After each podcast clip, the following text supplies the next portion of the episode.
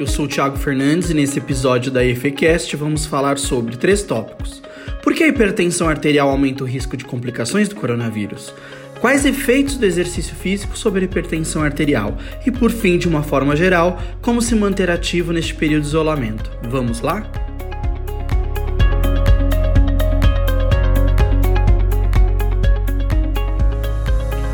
Sou professor da Escola de Educação Física e Esporte da USP, junto ao Departamento de Biodinâmica do Movimento do Corpo Humano e faço parte do Laboratório de Bioquímica e Biologia Molecular do Exercício juntamente com a professora Edilamar Menezes de Oliveira e o professor Paulo Riso Ramires. No laboratório, as linhas de pesquisa que estudo envolvem o papel do treinamento físico como uma terapia não farmacológica, tanto para a prevenção quanto para o tratamento de doenças crônicas, em particular sobre alguns fatores de risco, como a hipertensão arterial, diabetes e a obesidade na tentativa de impedir o desenvolvimento para a insuficiência cardíaca, que é a via final comum da maioria das doenças cardiovasculares. O intuito é tentar desvendar quais genes, proteínas e enzimas podem contribuir para o avanço da doença e como o exercício físico age molecularmente para impedir este avanço.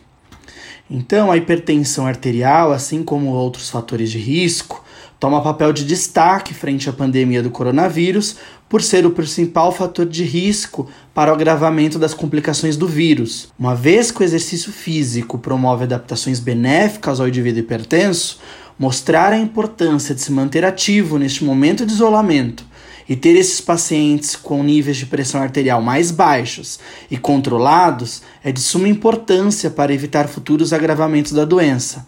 Sabemos que os portadores de pressão arterial alta, diabetes, obesidade e doença pulmonar obstrutiva crônica, conhecida como DPOC, integram o grupo de risco da Covid-19, a doença causada pelo novo coronavírus. Então vamos entender o porquê. Então, foi divulgado na mídia a primeira morte confirmada no Brasil por Covid-19, a doença provocada pelo novo coronavírus, conhecida como SARS-CoV-2, é a de um homem de 62 anos com hipertensão e diabetes em São Paulo. E portadores de ambas as doenças integram um grupo de risco para desenvolver sintomas mais graves após a infecção, segundo então os estudos dos chineses né, compilados em um artigo publicado no periódico The Lancet. Então, em um dos trabalhos, foi feito mais de mil pacientes, dos 173 que foram acometidos de maneira severa pela Covid-19, 23% tinham pressão alta e 16% diabetes. Em outro, de 140 internados por causa do Covid-19, 30% possuíram hipertensão e 12% a glicemia elevada. Já era conhecido então que portadores de doenças crônicas estão em maior risco de contrair vírus que acometem os pulmões, como a influenza da gripe, e sofrem mais com as complicações dessas infecções. No caso da hipertensão, há uma teoria extra, a de que medicamentos para hipertensão favoreceriam a ação do novo coronavírus.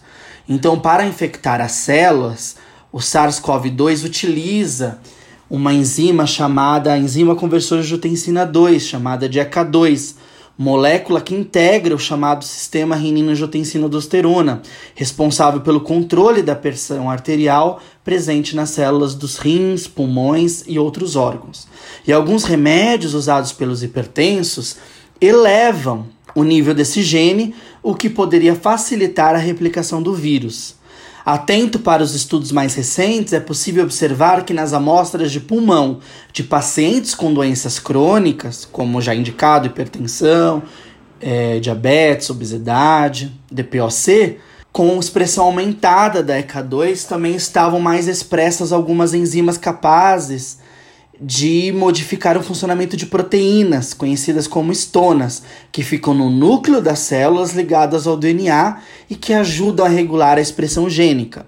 Então, no meio científico, esse fenômeno bioquímico é conhecido como modificação epigenética, quando ocorre mudança no padrão de expressão do gene sem qualquer alteração na sequência do DNA.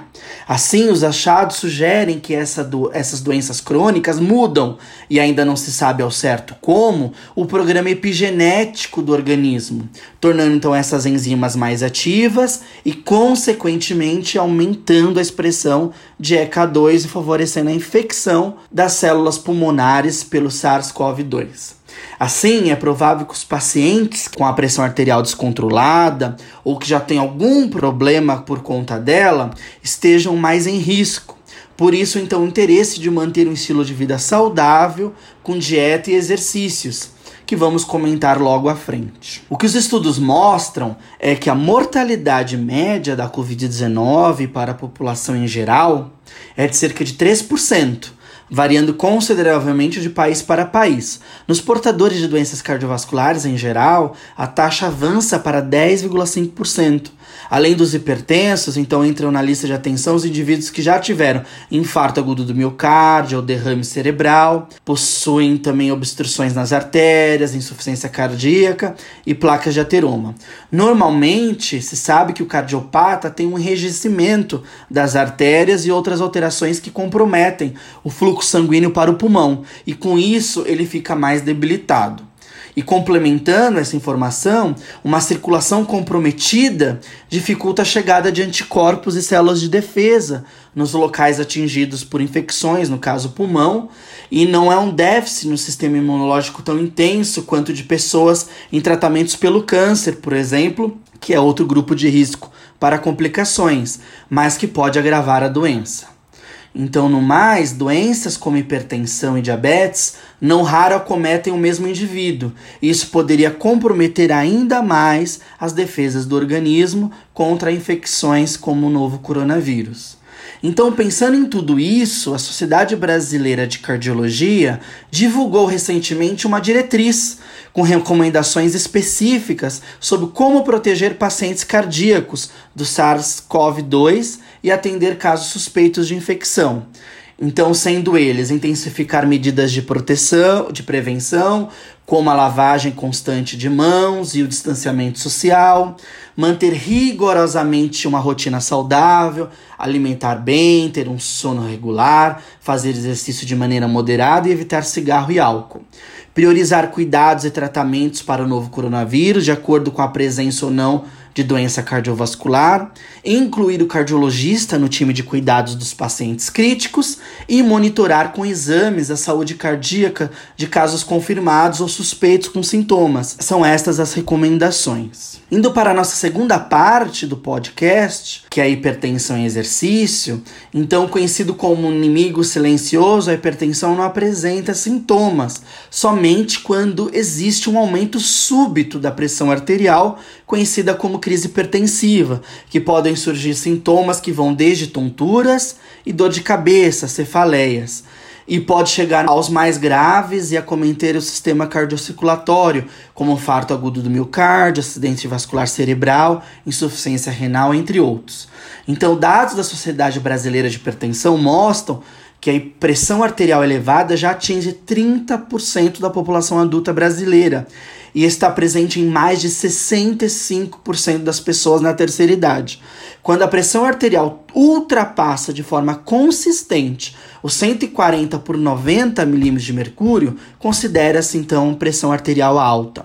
Neste caso, um dos aliados, além do controle com medicamentos e ter uma alimentação saudável, é se exercitar para o auxílio no controle da pressão arterial. Então, apesar de ainda não ter cura, a pressão alta pode ser controlada e evitada mantendo-se um estilo de vida saudável e, em muitos casos, a associação de medicamentos específicos que reduzem a pressão. Então, de acordo com a Sociedade Brasileira de Hipertensão, a dieta com baixo teor de sal e exercícios físicos são fortes aliados para controlar a pressão arterial.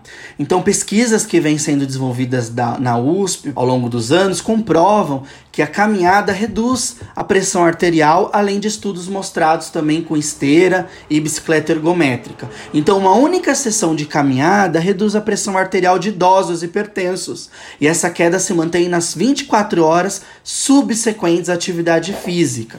Então, após uma sessão de exercício, aeróbio em idosos, que são a população mais prevalente de hipertensos, em média a pressão arterial sistólica que é um valor maior, quando o coração se contrai, bombeando sangue contra as paredes das artérias, cai em torno de 14 milímetros de mercúrio. E a pressão arterial diastólica, que é o valor inferior, quando o coração relaxa entre as duas batidas cardíacas, cai em torno de 4 milímetros de mercúrio. Ou seja, de 13 por 9, por exemplo, passa para 11 por 8 milímetros de mercúrio. Então, 24 horas depois, essa pressão ainda continua reduzida em 3 milímetros de mercúrio na pressão sistólica e 2 milímetros de mercúrio na pressão arterial diastólica. Assim, o exercício ajuda a regular o sistema nervoso simpático, responsáveis pelos movimentos automáticos do organismo, como o ritmo da respiração, a abertura da pupila e também a pressão arterial. O exercício, a gente sabe que ele promove uma diminuição do número de batimentos cardíacos, preservando assim o funcionamento cardíaco como efeito de treinamento, além de deixar os vasos sanguíneos periféricos mais dilatados, favorecendo a perfusão sanguínea a todos os órgãos. O exercício aeróbio melhora ainda o endotélio, que é a camada que reveste o interior das artérias. Essa película, ela produz uma substância chamada óxido nítrico, cuja função é relaxar os vasos e facilitar a passagem de sangue. Então, estudos anteriores do nosso grupo mostram que o treinamento físico aeróbio de moderada intensidade, realizado cinco vezes por semana, foi importante para aumentar o número de células tronco endoteliais em hipertensos, responsáveis então por reparar esse endotélio lesionado na hipertensão e, com isso, manter o vaso sanguíneo funcionando adequadamente, irrigando os tecidos, além de promover maior formação de novos vasos sanguíneos, conhecido como angiogênese. Ainda mostramos que as artérias de resistências, tanto do mesentério quanto a cardíacas e periféricas, responsáveis pelo aumento da pressão arterial, reduziram a sua rigidez e hipertrofia celular frente ao exercício físico, com aumento da biodisponibilidade de óxido nítrico e redução do estresse oxidativo. Mais recentemente, vimos que reguladores epigenéticos, regulados por pequenas sequências de RNA, foram capazes de reprogramar a expressão de genes e proteínas, envolvidas então com a melhora da função e formação de novos vasos na hipertensão induzidos pelo exercício, consequentemente reduzindo a resistência vascular periférica pertinente no hipertenso, consequentemente baixando os níveis de pressão arterial. Ainda é conhecido que a prática regular de exercício físico diminui o percentual de gordura corpórea, consequentemente a obesidade, auxilia nos níveis de colesterol e glicemia, fortalece a estrutura óssea, muscular e melhora a condição cardiovascular do indivíduo e o aspecto psicológico com redução de estresse e ansiedade. Pode ajudar também no tratamento para hipertensão à base de remédio ou até mesmo suspendê-los. Os exercícios, então, eles devem ser de intensidade leve a moderada, de 3 a 6 vezes por semana, com sessões de 30 a 60 minutos de duração. Tanto a caminhada, quanto a corrida, quanto o exercício de natação, alongamentos, bicicleta, yoga, hidroginástica são indicados para contribuir na redução da pressão arterial exercida sobre os vasos sanguíneos. É importante também evitar se exercitar sob o sol muito forte ou em locais muito abafados e quentes. Usar sempre uma roupa confortável e tênis com solados altos no calcanhar para diminuir o impacto com o chão. Não deixe de tomar água antes, durante e após o exercício, principalmente se o dia estiver quente.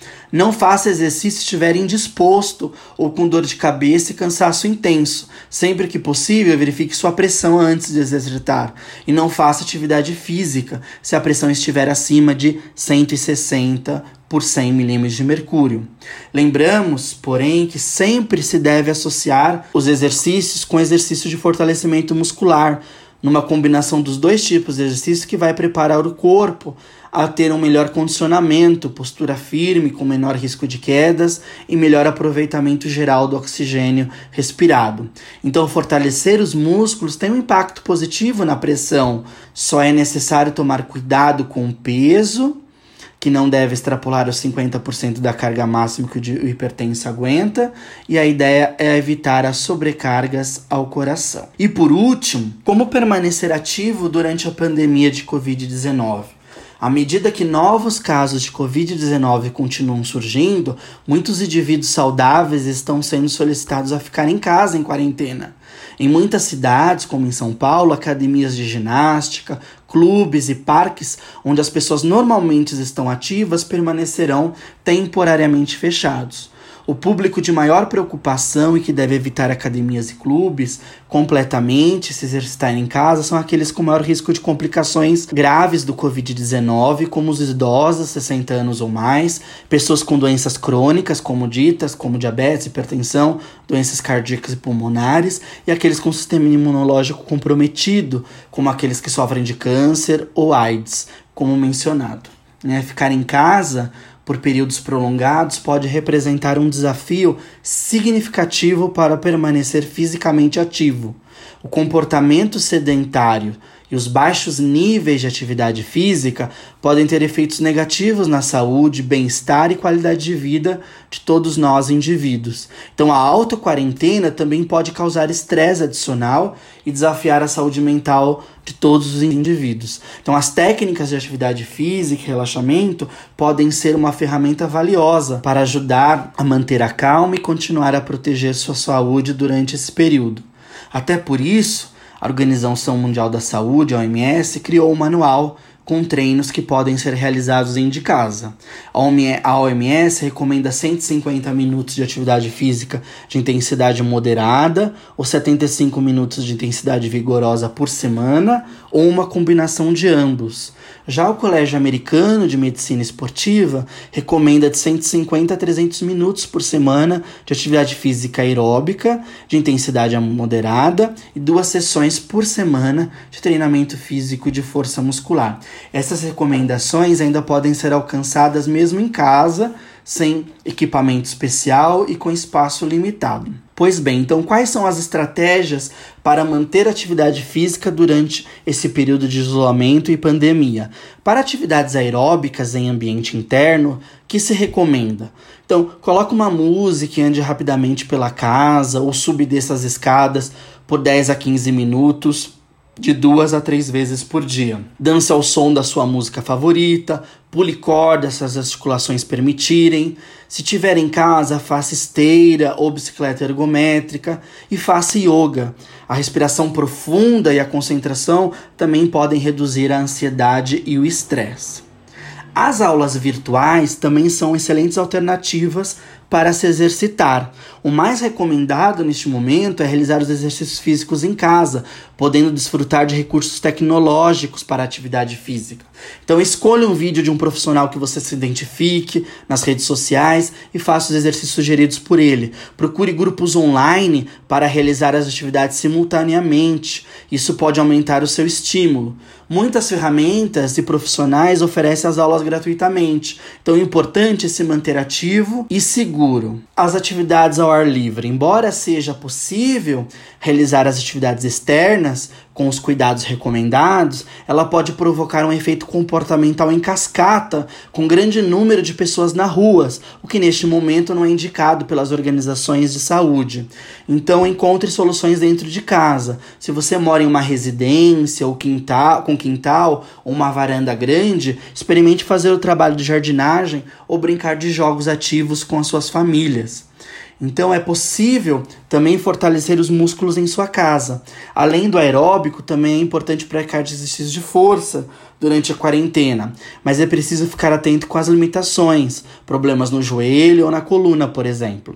Duas boas alternativas são baixar um aplicativo de treino de força no celular, como por exemplo o treinamento de 7 minutos, onde não é necessário nenhum tipo de equipamento adicional, e seguir os treinos oferecidos por profissionais de educação física nas redes sociais ou academias. Bom, estas foram as minhas considerações para você que está em isolamento e precisa se manter ativo e seguro neste momento. Até breve.